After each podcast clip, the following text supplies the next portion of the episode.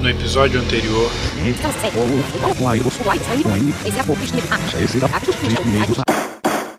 Eu sou Marcelo Diniz e hoje eu serei o juiz. Ao meu lado eu tenho o promotor. Muito obrigado, Vossa Excelência. Estamos aqui para julgar a decepção Skywalker. E do meu outro lado, o defensor. Excelentíssimo juiz, gostaria de tomar a palavra agora. É, eu, como advogado de defesa, tenho a dizer que Star Wars Episódio 9, A Ascensão Skywalker, é uma obra que merece o nosso respeito, ainda que com suas dificuldades, e apresentaremos provas de que sim, é um filme que merece o devido, a devida atenção e o devido mero por, pelo que foi, pela obra como um todo, e a gente já vai entrar em todos os detalhes disso. Aproveitando a oportunidade, gostaria também de chamar a testemunha de acusação. Muito obrigado, senhor juiz. É, eu, eu gostaria também de rebater algumas das declarações feitas anteriormente aí. É um filme que não merece o nosso respeito e eu tô aqui hoje junto com a acusação para poder comprovar isso para você, ouvinte. Muito bem.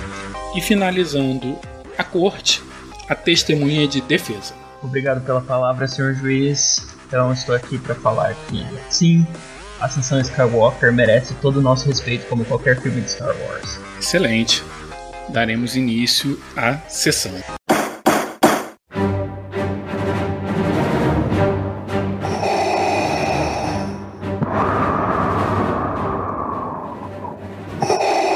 Com a palavra, os ouvintes.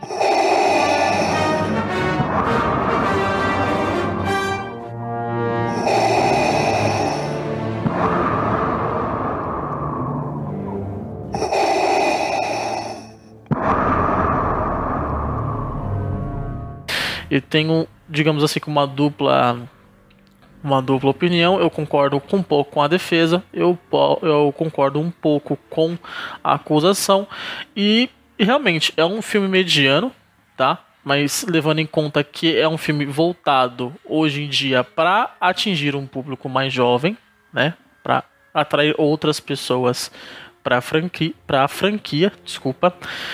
E Referente ao episódio 8, se não me engano, realmente a Rey ela é apresentada como uma ninguém.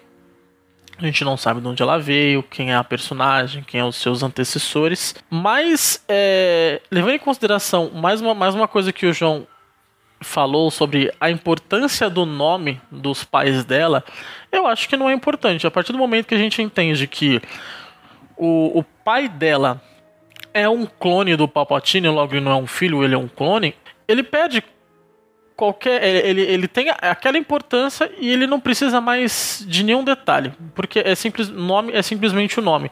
Senão, nós, nós teríamos que saber o nome de todos os clones que são mortos, por exemplo, na guerra, porque afinal de contas eles são clones, eles fizeram muito, eles tiveram muito mais importância do que o clone do Palpatine até então. E a gente não sabe o nome deles, a gente sabe que eles têm uns, um código e alguns deles têm nome e assim segue adiante. Ah, eu confesso que eu achei legal e não legal o fato da Rey ter um parentesco com o Palpatine. Para mim seria muito melhor se ela fosse realmente ninguém.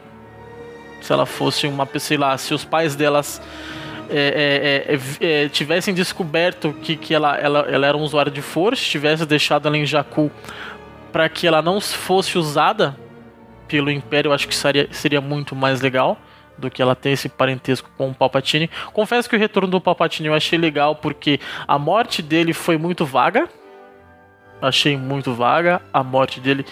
E também concordo dele ser o vilão supremo da franquia, apesar de eu preferir ainda como vilão o, o Darth Vader. Porém, é o Palpatine. Realmente ele foi, ele foi aquele cara que arquitetou tudo. Explica bem da onde a origem do Snoke, porque começou o filme e ah, nós temos um, um, um Lord Sith. Quem? Snoke. Mas quem, quem é Snoke? Até então a gente não sabia de onde ele veio. Então explicou bem a origem do Palpatine, ou perdão, a origem do Snoke. É, eu achei que a, a, o fato dele, dele ter, dele ter fe, ficado é, sussurrando a voz do Darth Vader pro Kyle, eu achei legal, mas realmente poderia ter sido bem trabalhado. Acho que se o filme fosse um pouco maior, poderia ser muito bem trabalhado. Até o fato de que do nada eles estão procurando uma relíquia que, que, que localiza Sif. É uma coisa que veio meio que também do nada. No filme não foi muito bem explicado. A, a parte sobre o, o Cameron ser uma cópia do Han Solo, eu discordo. Porque se você pegar o atual universo de Star Wars, você tem o Império, Primeira Ordem no caso, e você tem os rebeldes. Você é um rebelde. Você você vive a sua vida a cada, tipo, a cada dia lutando, sobrevivendo, se virando nos 30, digamos assim. E não existe só um rebelde, entre aspas, foda. Não existe só o Han Solo de rebelde foda. Não existe só o Han Solo de, de, de, famoso. Tem o próprio. Eu esqueci o nome dele agora, o Shaw, se eu não me engano, que é um rebelde muito, muito conhecido ainda por cima. É, é, é, ele, tem, ele é famoso e ele tem a sua infâmia também, né? Por, por ser cruel, por, por fazer qualquer coisa para atingir o seu objetivo, mas ainda assim é um rebelde famoso.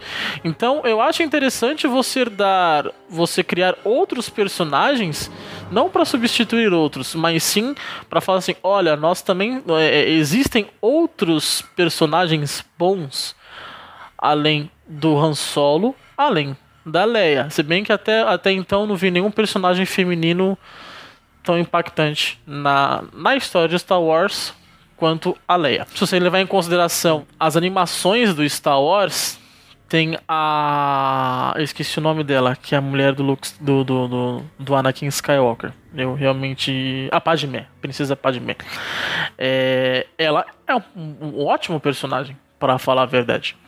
Tem até mais relevância, na, nas animações, é claro. Tem até mais relevância dentro do mundo do que a própria. Até, até o momento que ela morre, né? Claro. Do, a, do que a Leia. Mas. Eu acho que sim, realmente precisamos. O Star Wars precisa mostrar mais personagens relevantes, tá? Agora, referente a o final do filme, é, eu acho, eu achei até legal ela, ela, ela se dominar, se denominar uma Skywalker, porque Skywalker acabou virando um legado, né? Os personagens, eles no entorno da história, eles não são conhecidos pelo seu nome, e sim como Skywalker, né? Tanto é que toda vez que tem uma referência a eles no, no, no, nos filmes anteriores é Skywalker, desde o Anakin até o Luke. O fato da, da Rey precisar ter um parentesco com o Palpatine, entre aspas, um parentesco com o Palpatine para ser alguém, eu acho realmente desnecessário, porque o Anakin era ninguém. O Anakin literalmente era um Zé Ninguém. A mesma coisa que você pensa, você pega o Yoda. O Yoda só era uma criança com uma presença fortíssima da força. E a mesma coisa o, o Anakin. O Anakin virou um Jedi, mais pra frente virou um Lord Sith, teve lá os seus dois filhos, né, a Leia e o Luke. O Luke também se conhecia como um ninguém e acabou virando um grande Jedi, apesar do, do, do parentesco com o com o, o, Anakin. Ele se tornou um grande Jedi e um bom Jedi, né? É, teve teve suas falhas, inclusive com o treinamento do Kylo Ren mas mesmo assim acabou sendo um grande Jedi. Se você pegar, se nós paramos para pensar no Kyle, ele era um ninguém, não tinha importância nenhuma. Entre aspas, ele, ele, ele eh, na verdade ele tem até o parentesco com a Leia, né, que, que é a mãe dele, mas a força é extremamente forte nele, diferentemente do que é na Leia. A Leia tem uma força forte, mas o Kyle é absurda, digamos assim. Um, um, pensamento paralelo que eu tenho referente ao filme, que essa trilogia trouxe pra gente, é que o nível de força que os usuários demonstram nesse filme é totalmente diferente do nível de força que os, que os usuários dos filmes antigos demonstram, tirando o Palpatine, né? Que tem o esqueminha de, dos raios lá. Pá.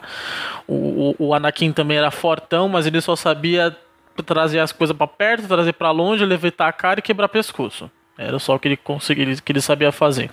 Mas nesse filme eles congelam, ah, ah basicamente. É, eu não sou tão familiarizado com o universo expandido do, do, do, Star Wars. Eu conheço só a, as séries animadas que eu gosto bastante e os filmes. Mas é, o Kylo, por exemplo, ele congela a pessoa. Ele é, entretanto, até básico, né? Ele sente uma pessoa pela força do outro lado da galáxia, quase. Ele consegue sim, literalmente encostar nessa pessoa só usando a força, que é uma coisa que o Luke mostrou né, no, no, no, no, filme 8. No, no episódio 8, perdão e eles conseguem lutar à distância usando a força. É, então, tipo assim, ao meu ver, não sei se eu estou errado, para mim eles são os dois usuários mais poderosos até o momento de força. Mesmo com, é, tipo assim, atirando a, a, o Kylo, a Rey tem basicamente treinamento nenhum. O Kylo ele foi mestrado ali por um Lord Sith. Mas é, é, assim, se você pegar teoricamente, esses dois usuários mais pra frente, mais velhos, mais experientes, é, é, é, logicamente, se o Kylo continuasse vivo, seriam basicamente um, um pilar de uma de, de, uma nova geração, um, ou de Lord Siths, né? Ou de, de, de Jedi's. Porque eles são extremamente poderosos. Tem até uma cena que o o, o, o Kylo ele descobre, se eu não me engano, se eu estiver falando errado, me desculpem, que ele descobre que a Rey tá nos aposentos dele, ele pega um, ele, ele, eles estão à distância, ele consegue tirar um colar que ela tá usando só usando a força. Então, tipo assim, eles são a, a, a, eles são usuários abissais da força. Né? E com treinamento adequado seriam basicamente que é, nem o, o, o Palpatine nos, nos filmes, ele tem essa força, ele tem, ele tem essa, digamos assim, esse, essa habilidade utilizando a força. Não sei se no universo expandido tem algo do tipo, mas é que se baseando nos filmes, não tem. E fica nítido que eles são eles são eles têm um nível além do normal do, do até pelo próprio Darth Vader, né? Que é digamos assim que no universo é temido por todos.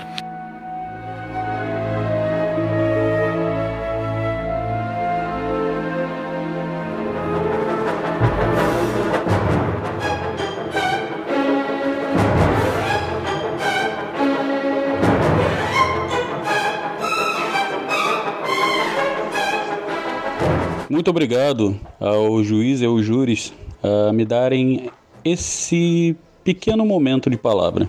Meu nome é Maverick, eu tenho 47 anos e vi todos os filmes. E quando eu falo todos, são todos no cinema. É, bom, para começar, eu queria lembrar aos senhores advogados sobre o caso do sabre de luz amarelo? O sabre de luz amarelo, ele é um sabre que foi inserido no canon após episódio 1, 2 e 3. Por quê? No início, quando só se existia episódios 4, 5 e 6, se existia três sabres. O verde e o azul, que eram os Jedi, que o, o azul era do aprendiz, o verde do mestre e que eram os únicos dois cristais de verdade. O cristal vermelho, que é o cristal do Sif, ele é um cristal, sempre foi um cristal é, sintético, então ele não é natural. Inclusive existiam várias é, teorias de que seria um cristal banhado a sangue para que ele tivesse aquele, aquela tonalidade vermelha. Bem, se colocando esse ponto, nós chegamos ao, ao, a criação do sabre amarelo, que seria o sabre do guardião. Então ele seria a Rei seria a nova guardiã dos segredos Jedi. Ok? Passando para o outro ponto, ainda é, se falando em termos de força, é, foi dito que é, a Rey teria esse poder todo por causa da ancestralidade dela com o Palpatine. Devemos lembrar que um, um, no universo Star Wars é bem provável que todos sejam usuários da força. Na verdade, todos teriam a força, só que alguns conseguiriam manifestá-la sendo apenas usuários, tá? Assim como nós vemos em Rogue One correto? Nós temos um cego que se guia pela força, ele seria um monge da força. E fora outros e outros e outros que nós vemos dentro da própria saga Star Wars. Então, para que você seja um Jedi, na verdade você tem que ser treinado. Então, você pode ser um usuário da força, assim como é levemente apresentado que o Finn se torna um usuário da força, um sensitivo, como nós falamos a força. Então, todos são sensitivos até o momento que são treinados, uns mais, outros menos. Então, uns são mais fáceis de se tornar Jedi, por isso são escolhidos pela pela uh, digamos assim a religião dos Jedi, já que a, o Jedi é colocado como quase uma religião. Bem, e sobre o ponto de que a Rey foi construída como uma ninguém. Logo quando saiu o episódio 7, a Disney cometeu um grande erro. Ela lançou um box onde o nome Rey estava Rey Kenobi. Então ela seria uma ancestral do Kenobi, né? Obi-Wan. É, isso deu um problema. Eu mesmo tentei comprar esse box e não consegui. E acabou-se por é, eles negarem isso a todo custo, já que tinham descoberto o que aconteceria com o Ray. Né? Então, depois de várias trocas de, de, de, direção, essas coisas assim, acabou que os filmes é, perderam um pouco a coerência um seguidamente do outro. Vamos botar também um outro ponto. Se vocês verem 7, 8 e 9 e verem 4, 5 e 6 é praticamente um remake. Ele é uma a trilogia nova é uma grande homenagem à trilogia antiga. Segue exatamente o que foi feito. Se você ver em enredo, que foi praticamente feito nos três episódios originais. O outro ponto que eu apresento como defesa é que ah, o Palpatine apareceu do nada. Não, ele não apareceu do nada. No Legends já tinha sido mostrado que ele se clonava para continuar vivo. Foi a forma dele que ele descobriu para é, continuar sendo eterno. Isso foi jogado em, em na saga da, da, do universo expandido, aonde quando a Disney veio transformou em Legacy, né? Só que o que acontece? JJ bebeu muito dessa fonte e todo mundo acabou bebendo dessa fonte e a Disney não conseguiu segurar isso. E Star Wars é muito grande para se segurar alguma coisa. E o último ponto é sobre os nomes dos pais da Rey. É, não se mostrar o nome do pai dos pais da Rey, eu vou eu vou mais uma vez mostrar em defesa disso. Existem sim inúmeros personagens de Star Wars que não tem nome. Só aparece o nome da raça. Entendeu? É, isso acontece com guardas do Jabba, isso acontece com alguns é, seres que aparecem no bar e coisa e tal. O que é dado é o nome da raça. Então, nome de raça não é um nome próprio. Então não foi jogado. Eles simplesmente não deram nome aos dois personagens que provavelmente futuramente em algum alguma revista, algum livro no universo expandido nós teremos essa resposta com certeza. Bem, eu espero que vocês tenham gostado desses pontos e que a força esteja com vocês. Julgar, do latim judicare, ato de emitir parecer, opinião sobre algo ou alguém. Essas são as histórias de homens e mulheres dedicados a ajudar você a tirar suas próprias conclusões.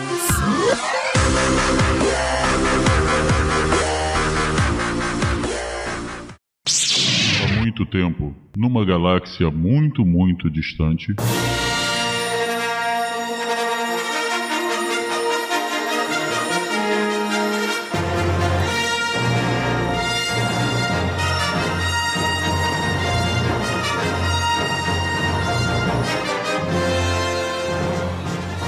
Aqui é Marcelo Diniz e hoje eu serei o juiz, dando continuidade à sessão anterior, onde iniciamos o julgamento de Star Wars Episódio 9 A Ascensão Skywalker.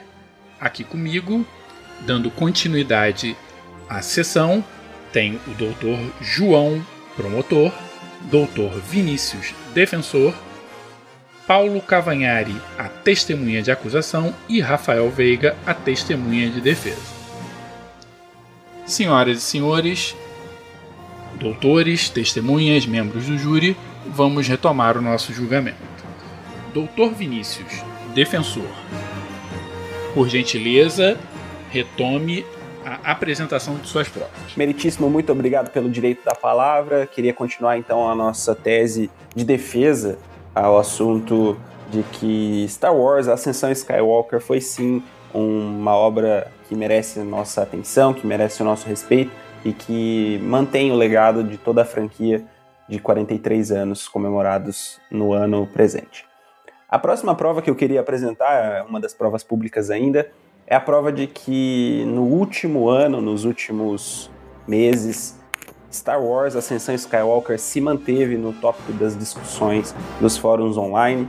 Né? Temos um registro da plataforma de pesquisa, o Google, de que o episódio 9 foi o episódio mais buscado recentemente em todos os mecanismos de pesquisa, provando aí de que foi um episódio que teve sim sua popularidade e que não, é, não foi algo esquecível como muitas pessoas ainda pautam a discussão de, de, é, sobre esse episódio, sobre esse filme. É, posso aqui até fazer um comparativo até com uma das obras do universo Star Wars que foi mencionada pelo nosso querido Dr. João da acusação, que é a obra Han Solo, uma história Star Wars, né? ou melhor, Solo, uma história Star Wars, que sim foi um filme é, que caiu um pouco no esquecimento é, pela parte dos fãs, da parte do, do, do fandom de Star Wars, então, entrando nesse ranking, até apresentado pelo Google, como eu mencionei, em sétimo lugar, né, onde o primeiro lugar é ocupado pelo episódio 9, como eu já mencionei.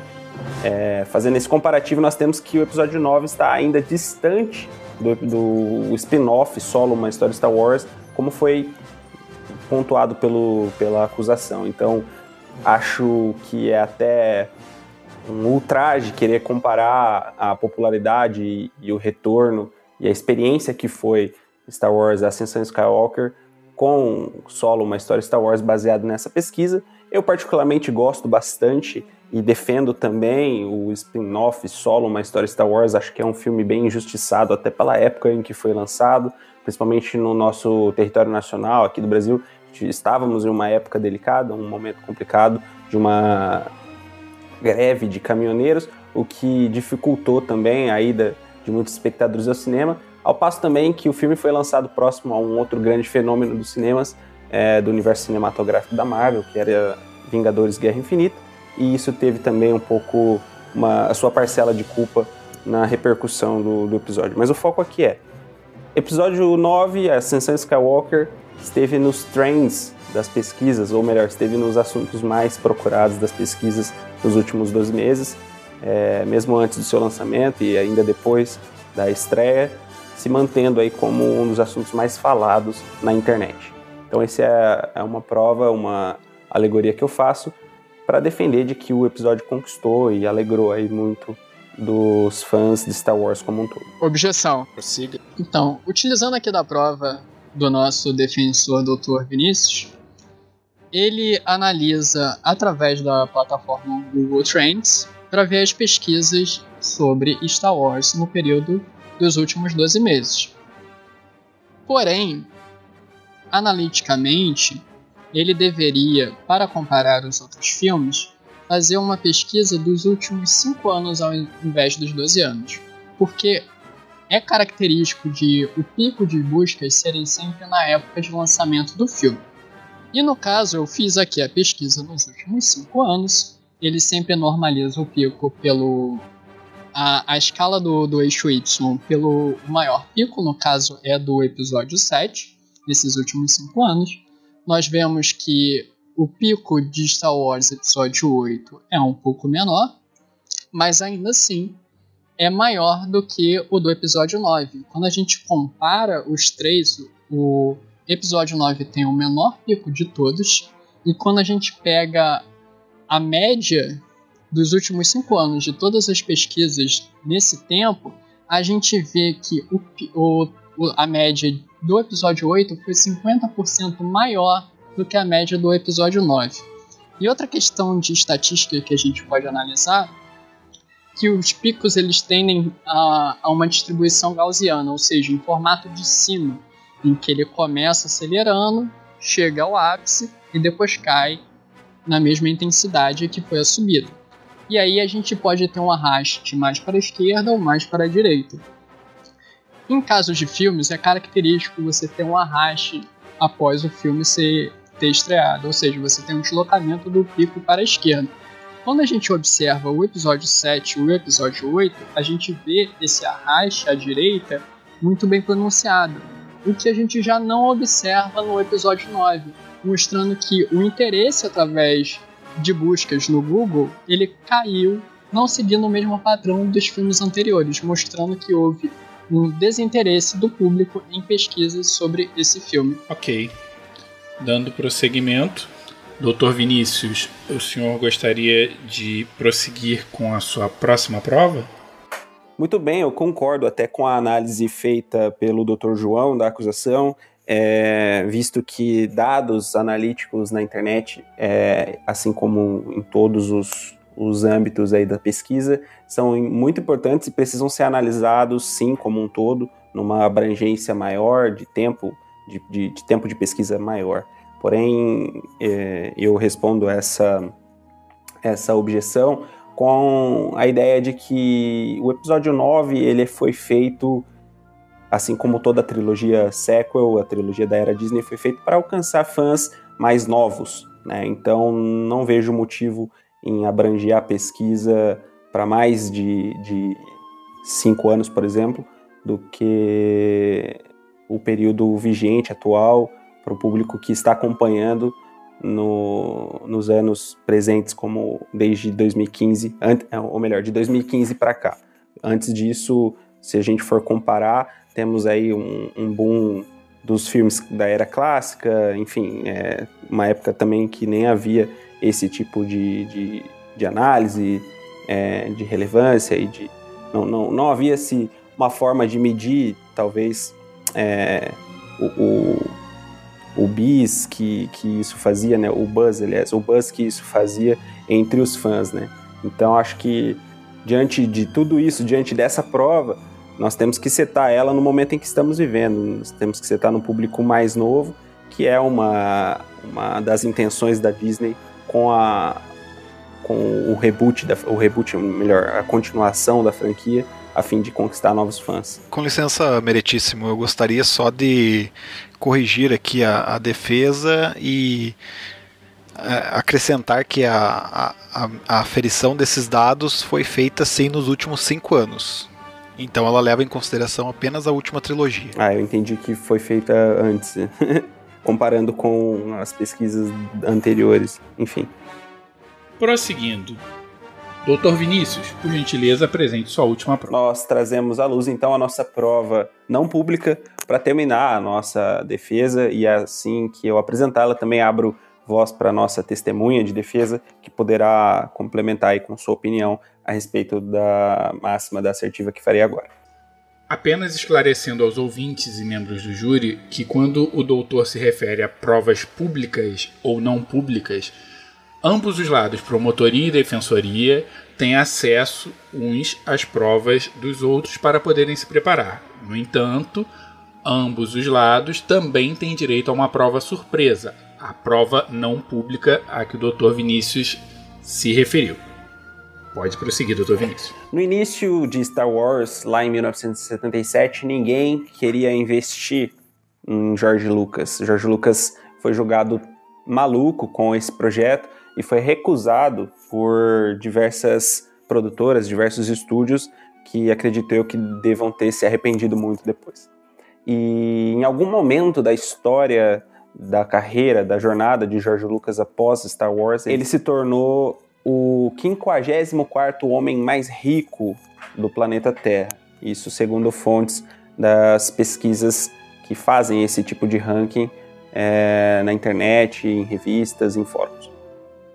E lá em 1977, até antes dessa data, o episódio 4 não dependia de uma produção executiva, ou seja, o George Lucas financiou o projeto e isso dava para ele a autonomia de fazer o que ele quisesse com a obra.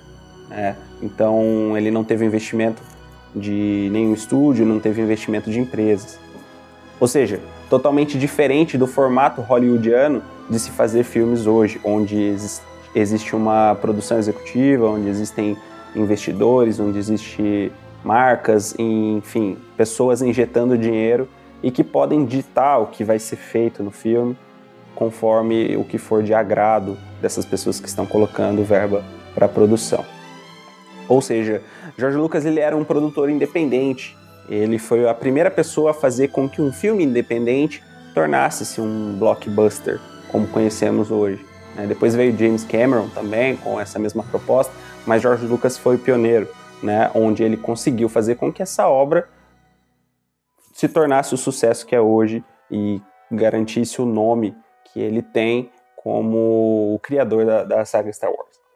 E então, dito isso, nós temos que a trilogia sequel, ou melhor, a trilogia Disney, para ficar mais compreensível para os nossos ouvintes e para o nosso júri, deixou de ser uma obra criativa, ao passo que houve, que foi imputada uma produção executiva da própria Disney com a Kathleen Kennedy, né, para poder entrar no formato hollywoodiano, que é o formato que nós conhecemos hoje. Então, por conta disso, isso pode parecer que é uma prova contrária que acusa o filme, mas não, ela defende e defende o fato de que muita coisa precisou ser moldada muita coisa precisou ser mudada e a liberdade criativa talvez deixou de existir na obra Star Wars no momento em que a Disney comprou o filme. Então, nós eu defendo o episódio 9 como uma obra que está limitada a padrões financeiros, limitada a padrões executivos por conta disso. Né? Quando Star Wars voltou em 1999 com a Ameaça Fantasma, George Lucas ainda tinha poder de decisão, e foi lá e colocou o Jar Binks, que foi citado é, nessa conversa em particular também, aqui durante essa gravação, aqui durante os autos, é, e muitas pessoas não gostaram do Jar Binks. E aí no episódio 2 ele foi lá e colocou o Jar Binks numa posição de destaque, somente para incomodar essas pessoas que não gostaram, porque ele tinha direito de fazer o que ele quisesse, pois a obra era dele. Então ele tentou usar, ele colocou fundo verde em tudo, fez todo, toda a produção da forma que ele queria, porque ele tinha total autonomia sobre a saga, sobre a franquia e podia fazer o que ele quisesse. Com a produção executiva, nós tivemos um limite na onde Star Wars podia caminhar. Então, o episódio 9 está totalmente podado, totalmente cortado, totalmente moldado no padrão hollywoodiano. Então, a minha defesa, a minha prova, é... a minha prova não pública é essa. Né? Star Wars, desde o episódio 7, e principalmente no episódio 9 precisou se adaptar, precisou se moldar aos padrões financeiros e executivos da produção executiva. E por isso ele não conseguiu ter toda a liberdade criativa que talvez muitos fãs quisessem. E então o ponto é esse, o ponto é que é um filme que ainda que com toda a grandiosidade que ele apresenta, ele precisou ser cortado e por isso ele tá, é, ele é hoje o que ele é. E talvez não tenha agradado os fãs que acompanha a franquia desde 1977. E por isso ele é hoje um filme grandioso da forma que é, mesmo estando moldado dentro desses parâmetros financeiros, parâmetros executivos que eu mencionei. Talvez por isso não agrade muitos fãs da franquia desde 1977, mas com a justificativa de agradar fãs novos, tem a sua proposta ainda setada, ainda estabelecida como um filme da franquia Star Wars, que carrega todo esse histórico que carrega toda essa história, que carrega toda o nome de Star Wars, o nome que foi, como eu disse, o pioneiro no, na indústria dos block, blockbusters, que mudou aí a forma de se fazer cinema, a forma de se fazer merchandising. Muito bem, doutor Vinícius. O senhor gostaria de chamar a sua testemunha para corroborar alguma informação? Testemunha de defesa Rafael Veiga, diante de tudo isso que eu falei, você concorda gostaria de acrescentar mais alguma coisa sobre é, a dificuldade que foi criada diante da produção executiva e de que Star Wars continua sendo, mesmo como, como eu disse, é, mesmo podado, mesmo tendo que se adaptar, mesmo tendo que se enquadrar nesses formatos, continua sendo uma obra que agrada aos fãs e que tem sim um legado do que é Star Wars desde o início? Então, complementando as palavras do Dr. Vinícius, é, sobre a questão das mudanças que essa saga teve ao longo dos anos, né? Como ele começa a falar sobre os primórdios da Lucasfilm, quando George Lucas estava começando ainda com esses filmes da maneira bem independente dele, né? As coisas mudaram muito desde então, com a venda da Lucasfilm é, para a Disney. Então hoje é a Disney que comanda e a Disney é maior empresa do mundo. É, então, claro que as coisas mudaram e essa parte de produção executiva, de quem está é, mexendo os pauzinhos lá, é, tudo é muito diferente. Nós vivemos tempos diferentes também. É, hoje em dia o fã é muito ativo nas redes sociais. Nós vivemos a era do Twitter, então o fã está dando opinião o tempo todo. E claro que a opinião do fã vai servir como. vai afetar o filme também, porque a, uma empresa como a Disney, ou vamos chamar a Lucasfilm, que a Disney é dona, também não está fazendo. É, caridade fazendo um filme desse. Né? Ela quer, ela tá interessada nos números também, no quanto que ele vai faturar. Então eu acho que esse filme, essa trilogia nova, tem muito disso. É, um, é uma outra época. Então quando a gente compara os filmes antigos, lógico que nós temos filmes muito diferentes. Né? E antes de alguém da. da Oh, defesa, qual é o contrário de defesa? Antes de alguém da, da acusação. da promotoria. Antes de alguém da promotoria vir falar que ah, Ascensão Skywalker, é, o roteiro foi feito por ah, usuários do Reddit, não sei o que, já ouvi isso 50 vezes. Né? Mas assim, com certeza a opinião dos fãs vai influenciar no filme justamente por causa do que eu falei. Porque eu acho que tem muito dinheiro envolvido, tem muito essa questão. Se a gente entrar nesse, nesse âmbito e fugir um pouquinho da arte, né, que o filme é, uh, a gente tem muitas questões a se considerar. Mas eu acho que isso não desconsidera o filme e eu acho que o, o filme continua sendo muito bom. Se nós formos comparar com filmes antigos da saga, com certeza esse filme poderia ser melhor? Poderia. Né? E a gente não sabe como ele seria. Uh, se a gente não tivesse vivendo esse momento e se não tivesse acontecido tudo o que aconteceu com a Lucasfilm, com a questão do George Lucas, com os diretores que foram contratados agora, com quem está no comando da Disney, da, da Lucasfilm. Então eu acho que é um, é um reflexo disso. Doutor Vinícius, algo mais a acrescentar? Meritíssimo, só gostaria de finalizar essa, essa pauta da história, é, da trajetória da Lucasfilm e da Disney analisando por esse lado, com a seguinte frase: Star Wars sempre foi, desde o início, um projeto criativo de George Lucas a fim de conquistar fãs e o alvo principal dele sempre foi crianças também. Então a Disney tem mantido essa proposta, porém adaptada e ambientada no que o, a minha testemunha de defesa falou, que são os tempos modernos que mudaram e sim é, com uma intenção de mercado, de números, né? Portanto, ainda que com um filme bom que foi Star Wars Ascensão Skywalker, um filme que tocou muito os nossos corações, os corações dos fãs, mesmo que alguns tenham tido reações negativas, outros ainda positivas, o, o filme ainda garantiu sim momentos é, épicos, visuais, emocionantes e que movimenta sim o mercado e que movimenta o financeiro e que vende e que a gente vai comprar sempre é, coisas da saga e vai continuar com a nossa paixão pela saga, independente de qualquer coisa. Muito bom. Muito obrigado pelas suas palavras, pela sua colocação. Testemunha Rafael Veiga também, mais uma vez, agradeço. Doutor João, promotor, por favor, prossiga apresentando suas provas. Eu gostaria de pegar o testemunho do nosso defensor, agora sobre a saga, e falar sobre isso. Eu acredito que todos aqui nesse, nesse tribunal, todos os ouvintes e os membros do júri concordam que Star Wars é uma saga muito amada pelos fãs e de enorme sucesso. E a gente vê que ela foi se transformando ao longo do tempo e foi ganhando cada vez mais amor dos fãs e seguidores a gente vê aquele início lá do George Lucas na, na década de 70, onde se tinha uma linguagem de cinema diferente, não só visual, como se de fazer de cinema, onde a ideia era mais muito a câmera na mão e você produz ali na cabeça do diretor. E ele foi trabalhando isso ao longo da, da trilogia, chamando o Evie Cashner para dirigir o filme seguinte. Ele concluiu a, a trilogia clássica de maneira incrível. A trilogia prequel, que começou no final dos anos 90, apesar de criticada por uma parcela dos fãs, é muito amada, principalmente pelo público infantil.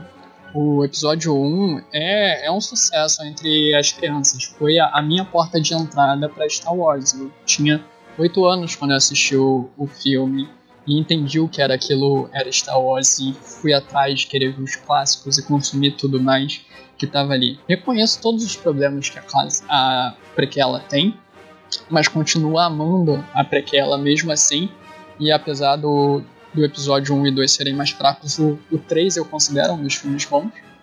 E aí quando a gente passa para a mão da Disney, que eu concordo que o, o George Lucas acertou em deixar o legado Star Wars com a Disney, que é uma empresa que tem um cuidado com as suas propriedades intelectuais, não deixando nenhuma delas morrer ou cair no ostracismo, a gente vê que a Disney fez um bom trabalho ao longo desse tempo, o que deixa a gente ver aí o episódio 7, que foi um tremendo sucesso e foi a porta de entrada para toda uma nova geração.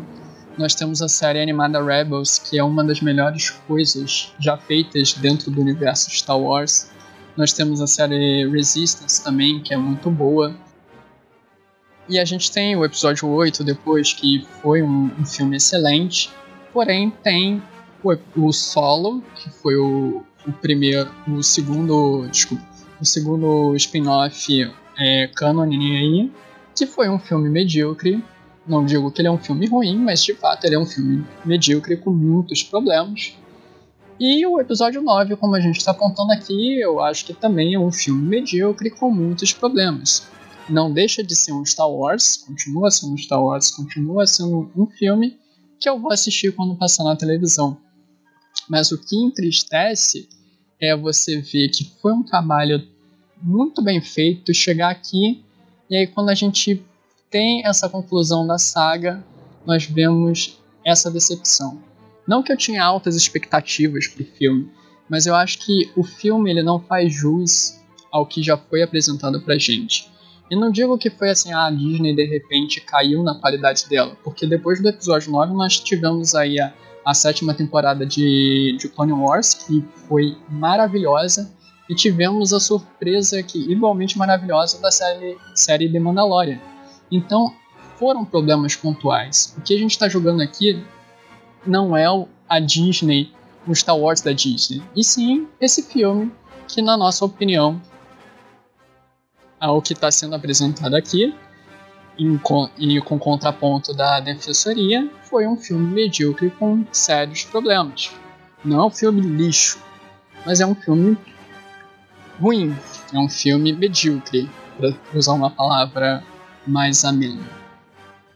E quando a gente vê todo esse processo da, do que foi construído no episódio 7 e no episódio 8, a gente tem essa quebra na, na linha argumentativa, em que a gente vê uma crescente e de repente um filme que ele funciona por ele mesmo. Ele não conversa nem mesmo com o episódio 7, que foi dirigido pela mesma pessoa se a culpa é do JJ, se a culpa é da Kathleen Kennedy, ou se a culpa é do, do Story Group de Star Wars, que deveria deixar isso tudo coeso, a gente nunca vai saber ao certo. O que a gente pode julgar é o filme pelo que ele foi. E foi decepcionante. Eu acredito que, como foi apontado aqui pelo, pelo defensor Dr. Vinícius e a testemunha Rafael, que o filme realmente tem problemas. A questão não é que o filme é. A gente não pode amar o filme, ou o filme ele deixa de ser Star Wars pelos problemas dele. É só um filme medíocre. Eu gostaria até de chamar aqui o, a testemunha Paulo para ver se ele concorda ou discorda da minha argumentação. Concordo plenamente. É, eu acredito que muito tem se defendido, tem por parte da, da defesa mesmo, a gente tem visto muito que eles estão é, é assim analisando a, a saga como um todo e a gente está aqui mesmo para falar do episódio 9, né?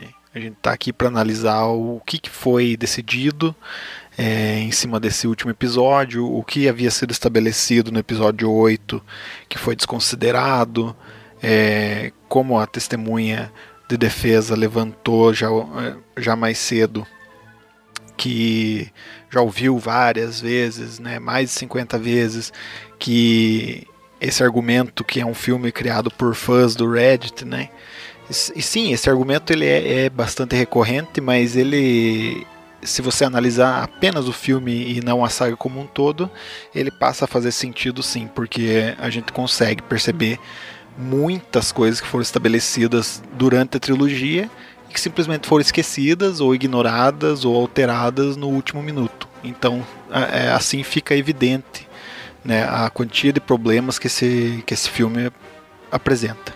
Muito bem. Muito boas as colocações. Doutor João, o senhor gostaria de apresentar mais alguma prova?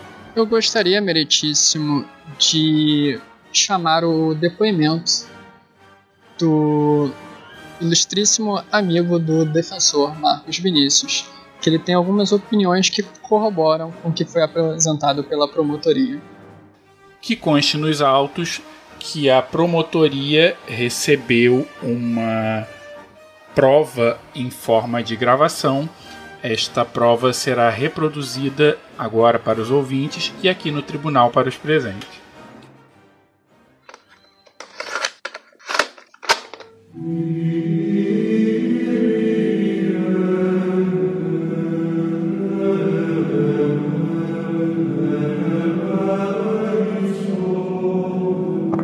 Nome é Lucas, eu tenho 24 anos, moro em Londrina, no Paraná, mais precisamente na mesma residência que o senhor Marcos Vinícius aí que está participando do podcast.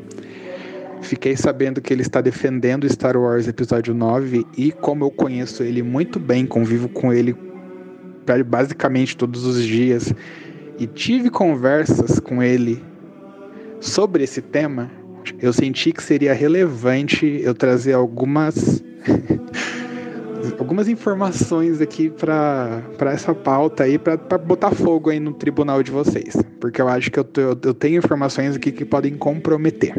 Primeiramente, é, eu vou contar o contexto de como se iniciou essa conversa sobre Star Wars. Na época, eu morava sozinho, ele não morava comigo ainda.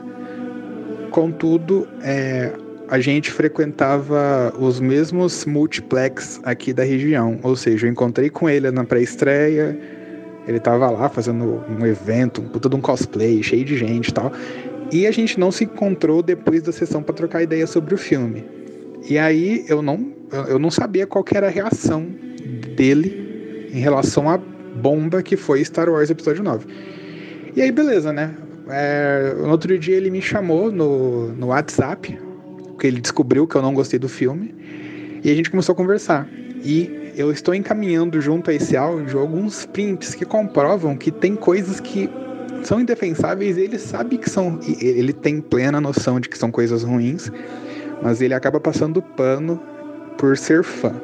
E isso inflama, isso inflama uma fanbase a atacar quem discorda, quem discorda dessas posições autoritárias.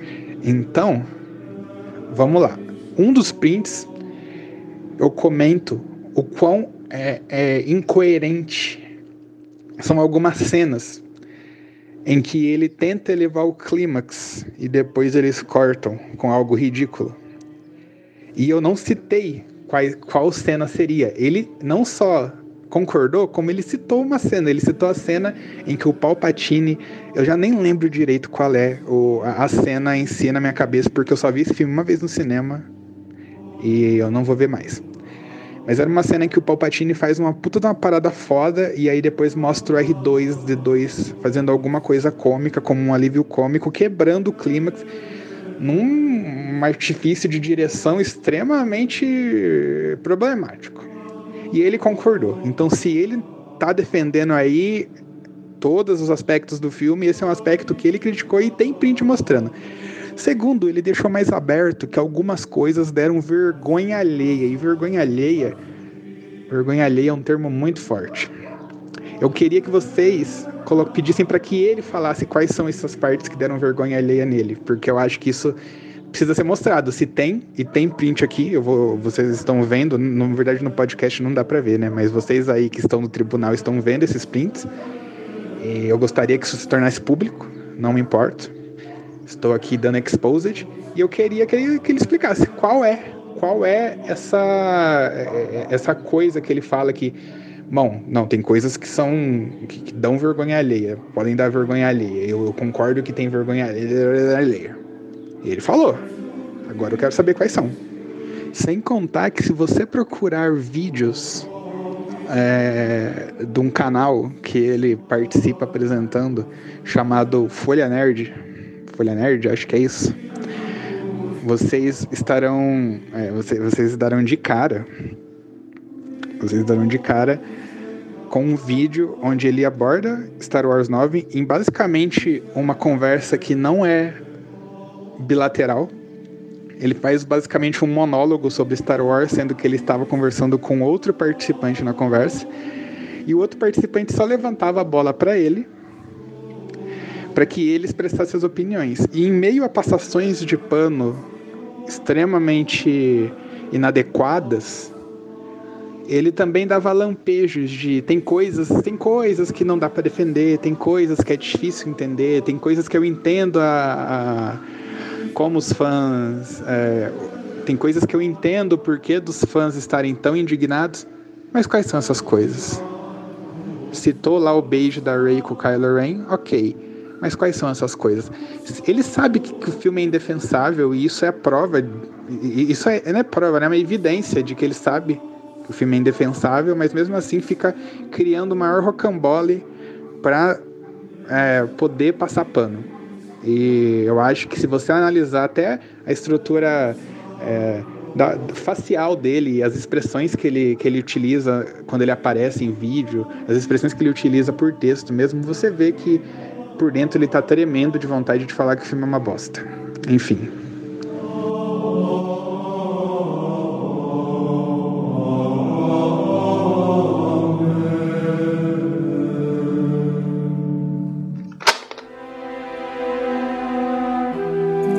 Agora, defesa, o que vamos fazer? Por favor, doutor Vinícius, atenda ao pedido do seu amigo Lucas e aponte aí os momentos de vergonha alheia do filme. Ó, oh, vou falar uma, te falar uma coisa pra você, doutor Vinícius. Era para você destruir os Sith, não se juntar a eles. Bom, vamos lá. Meritíssimo e defesa, queria é, primeiramente contestar essa prova por motivos dela ter, se, ter sido conseguida de maneiras é, ilícitas, não sei, não conheço a procedência dessas provas, mas não tem problema também trazer à luz aqui o, a solicitação do nosso querido interventor aí, que entrou de paraquedas nesse júri. É, o... Doutor, doutor Vinícius, por gentileza, apenas uma ressalva. É, apenas uma ressalva. Não houve nenhum método ilícito para a aquisição dessas provas. O depoente procurou a promotoria e se apresentou de livre e espontânea vontade. Não podemos questionar a idoneidade de uma testemunha. Ok? O senhor é livre para se defender, mas não há, repito, nenhum mecanismo ilícito na aquisição dessas provas. Prossiga, por Tudo bem. Peço perdão à corte por minha exaltação, mas vamos dar sequência à, à nossa fala. É, o jovem que encaminhou esses áudios à promotoria menciona eu ter falado sobre momentos do filme que dão vergonha alheia. Isso é muito, isso diz muito respeito à experiência do fã, porque o fã tem opiniões, assim, até como a testemunha de acusação mencionou que fãs são frequentes no Reddit, no fórum do Reddit, falando sobre o que querem e o que não querem dentro do filme. E eu, como fã, me incluindo nessa posição, não queria que muitas coisas que aconteceram é, tivessem acontecido. E uma delas, até o próprio jovem da, do áudio menciona que é o beijo entre a personagem Rey e o personagem Kylo Ren no final do filme. E esse é o principal momento de vergonha alheia, porque era um momento em que eu não gostaria de ver.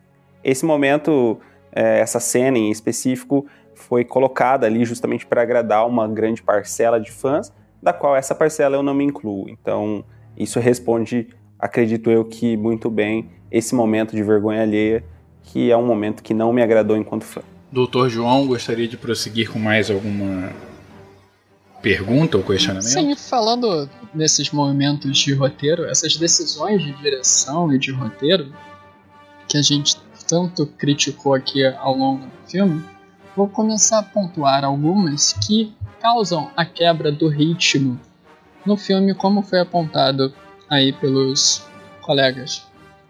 Por exemplo, nós temos uma cena que constrói-se um, um, uma tensão para a morte de um personagem querido, que é a cena do da pseudo-morte do Chewbacca, em que se dá um peso para aquela para aquele momento narrativo e se desconstrói logo na sequência. Sim, coisas de dois minutos depois, na próxima cena, você já vê que aquilo não aconteceu.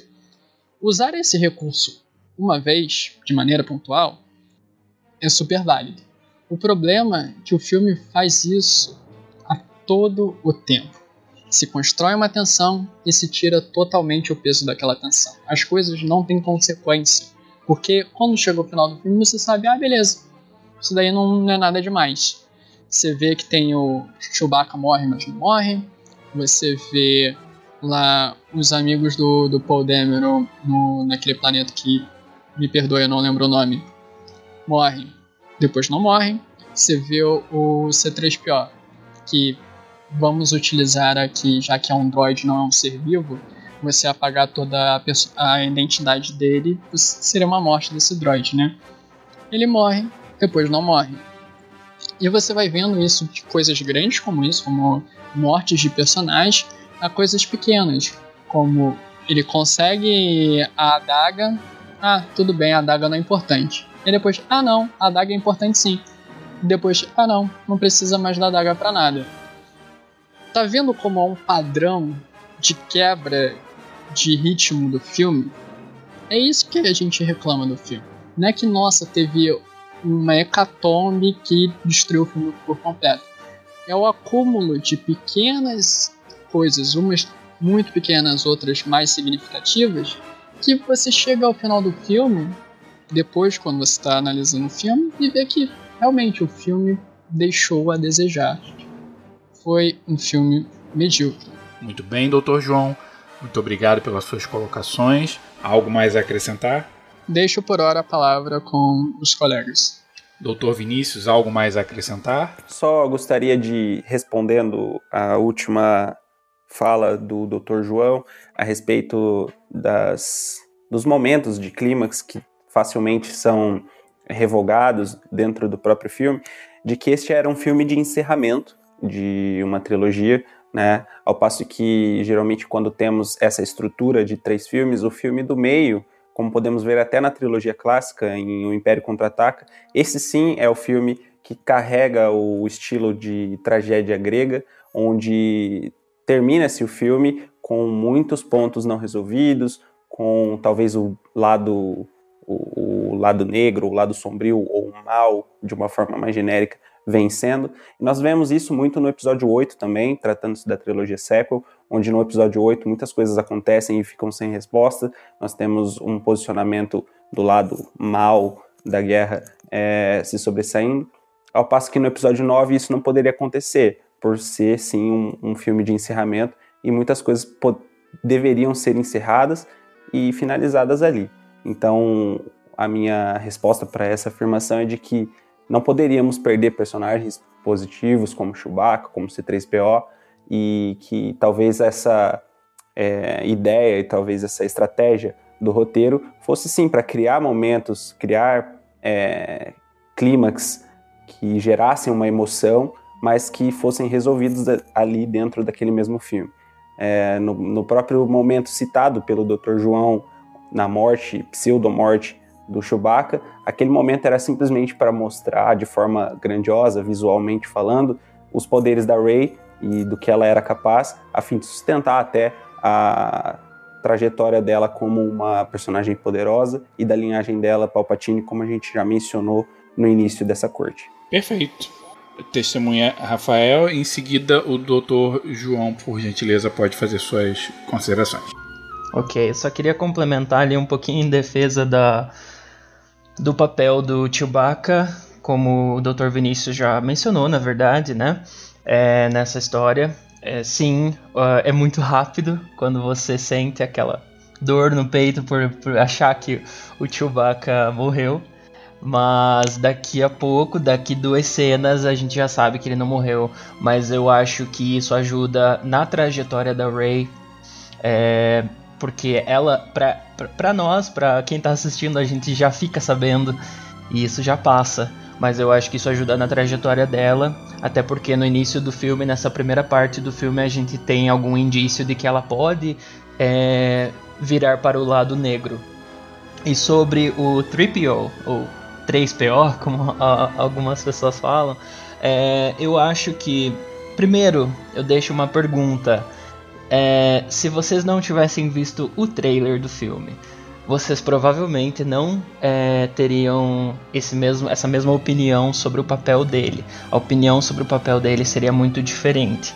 É, eu acho que o trailer que brinca um pouco com as nossas é, expectativas. Mas falando sobre o filme, eu acho que o 3PO ele tem um, um papel é, maravilhoso porque é um papel maior como era nos filmes da trilogia clássica. É, ele, ele, tem mais, é, é, mais tempo, mais, mais cenas com ele.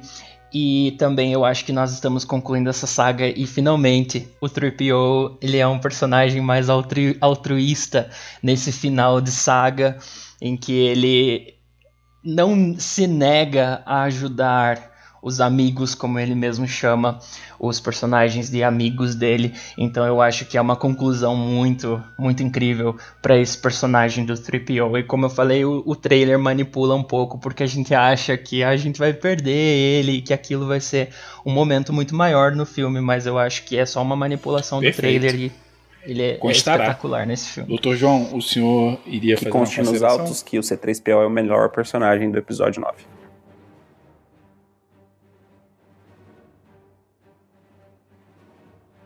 Então, Meritíssimo, eu gostaria só de ratificar aqui que o problema não é matar ou não matar um personagem na saga, e sim o mesmo estrutura de recursos ser utilizada diversas vezes durante o filme.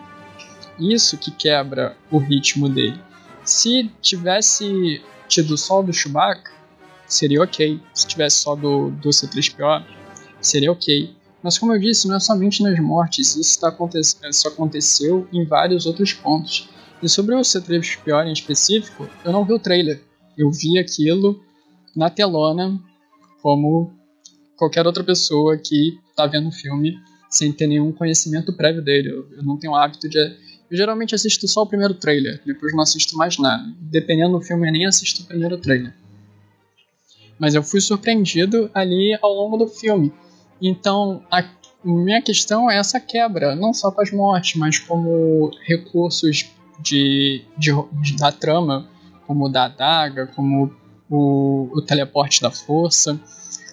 Há até mesmo no diálogo uma simplificação em diversas partes, para não, pra não ter que fazer um, um cast aqui de 5 horas, não vou ficar citando pontualmente, mas que as coisas são repetidas e as coisas dá-se um, um, um, peso muito grande para depois retirar esse peso logo na sequência. Isso é feito diversas vezes.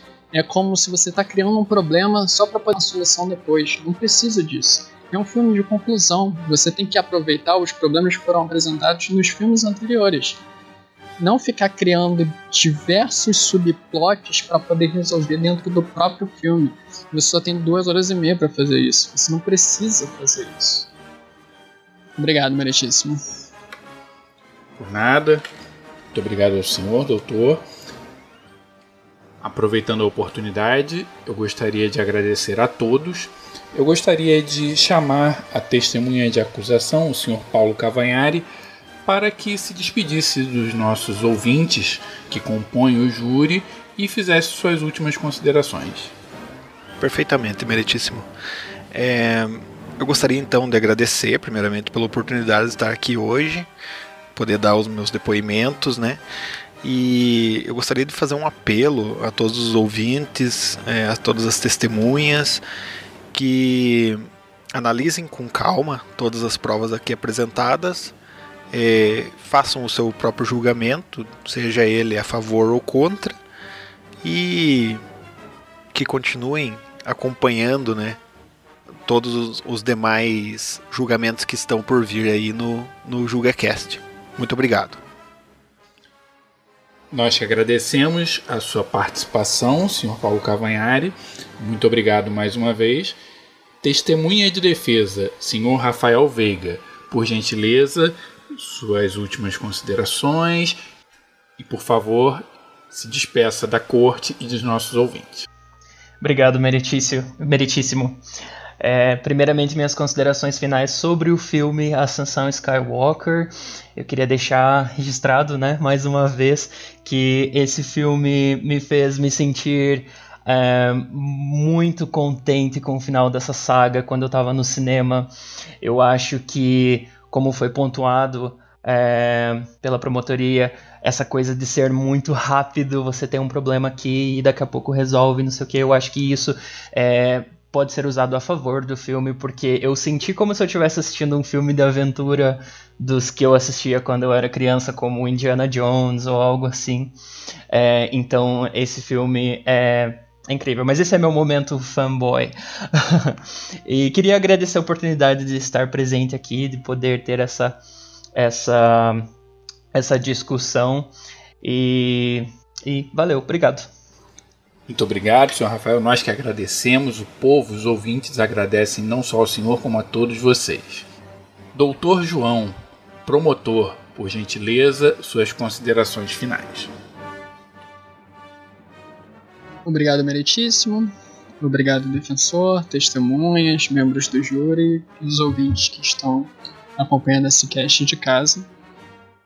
Gostaria de agradecer a oportunidade da gente poder discutir esse filme aqui com um certo aprofundamento, que eu acho muito válido a gente discutir, e fico feliz que quem tenha gostado do filme ainda assim tenha gostado, quem não tenha desgostado tenha desgostado, mas que no final das contas todos nós somos fãs de Star Wars. Uma coisa que, que eu vou dizer mais como um relato pessoal do que como um, um argumento de promotoria é que eu fico eu fiquei muito decepcionado de como o Jorge o desculpa, o J.J. Abrams encarou a força dentro do filme. Algo que diverge do que ele apresentou no, no episódio 7 e com certeza não conversa com o que foi feito no episódio 8. Você tem uma impressão que a força é uma coisa grandiosa, poderosa, mas num sentido bélico, num sentido de de como se eu estivesse jogando Star Wars The Force Unleashed, e não como uma coisa íntima e espiritual que nos conecta a todos. Eu queria pedir para todos que estão presentes e todos que estão ouvindo que nesse momento fechem seus olhos e concentrem na respiração de vocês. E aí, eu queria lembrar do que o mestre Yoda falou pra gente.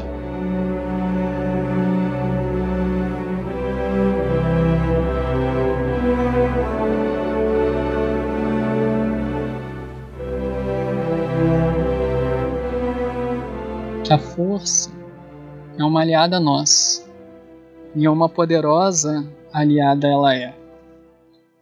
A vida cria força, crescer ela faz. É a energia que nos cerca, que nos liga. Luminosos seres somos nós, e não essa matéria rude. Precisamos a força sentir ao, ao redor nosso, sentir entre nós e a árvore, a pedra, em todo lugar. Sim, é, mesmo entre a terra e essa nave aí.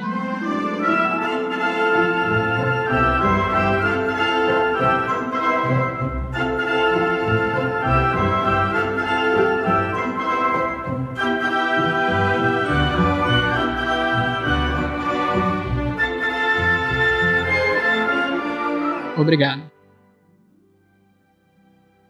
Muito obrigado, doutor João. Eu que agradeço. E por último, mas não menos importante, doutor Vinícius, defensor, por gentileza, suas considerações finais. Obrigado, meritíssimo. Eu uso esse momento também para agradecer a todos os colegas nessa corte. Agradecer agora em especial também ao Dr. João por ter nos proporcionado esse momento agora no encerramento, algo que nos tocou bastante.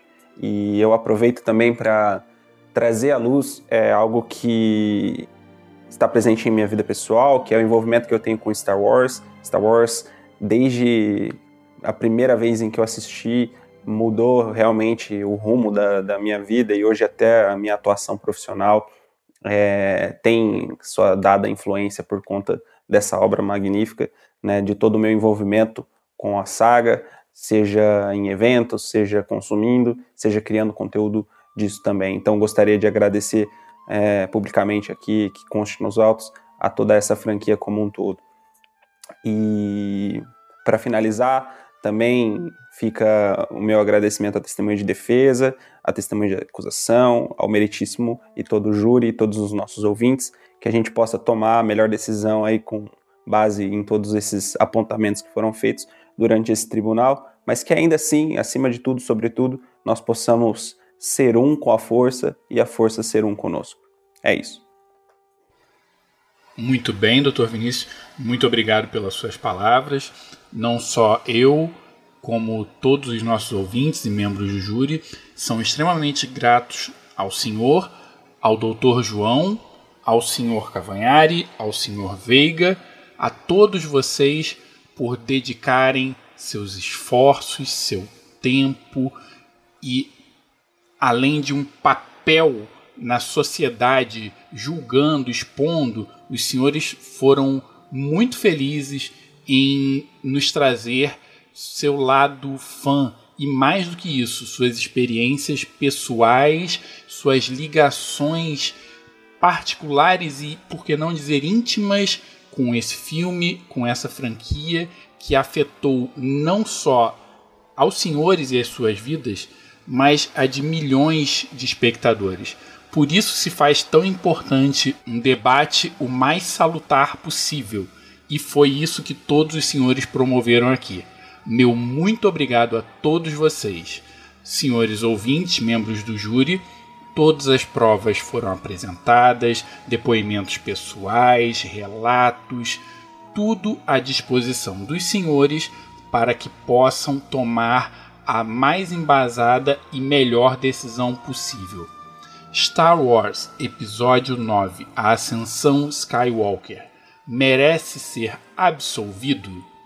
Muito obrigado a todos. Não esqueçam de votar.